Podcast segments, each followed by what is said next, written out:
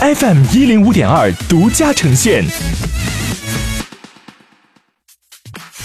好奇心日报，News Online。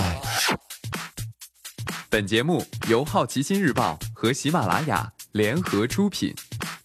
今天涉及到的关键词有：流浪地球、蒙面歌王、男足转会、新能源车型、微信朋友圈、上海市房产税。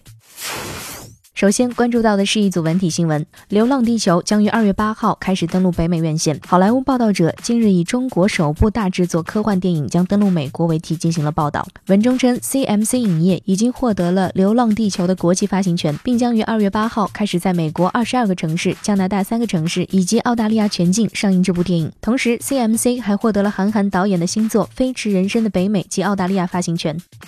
美版《蒙面歌王》宣布续订第二季，将继续请名人乔装打扮来唱歌。第一季收视相当出色，是本土美剧播出季收视第一的新剧。首集是七年来所有美国电视网收视最高的无剧本节目首集。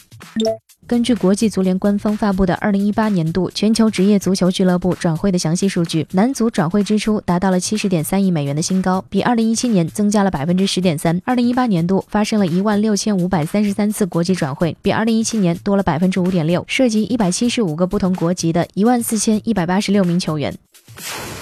接下来关注到的是大公司头条：一百五十六款新能源车型以后没有购置补贴了。工信部发布拟撤销包括比亚迪 E 五、安徽安凯汽车等企业一百五十六个车型的免征车辆购置税的新能源汽车车型目录的车型名单。这些车型在第十四批、第十五批于二零一七年十二月发布后，均无产量或进口量。微信朋友圈测试朋友的新动态新功能，目前只能以灰度测试形式出现在 iOS 七点零点三版本微信上，并在逐渐扩大使用范围。当有好友更新了视频动态，用户的朋友圈头像签名下方将出现一栏“朋友的新动态”。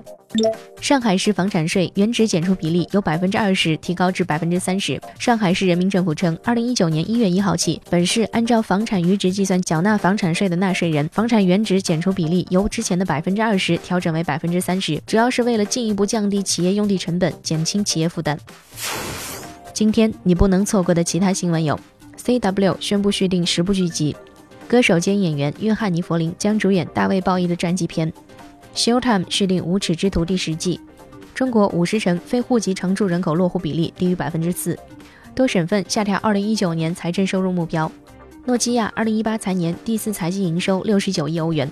以上就是今天好奇心日报 New Sunlight 的全部内容。也欢迎你把刚才的收获告诉周围的朋友。好奇心日报 App，高颜值新闻媒体，让好奇驱动你的世界。我是施展，下次见。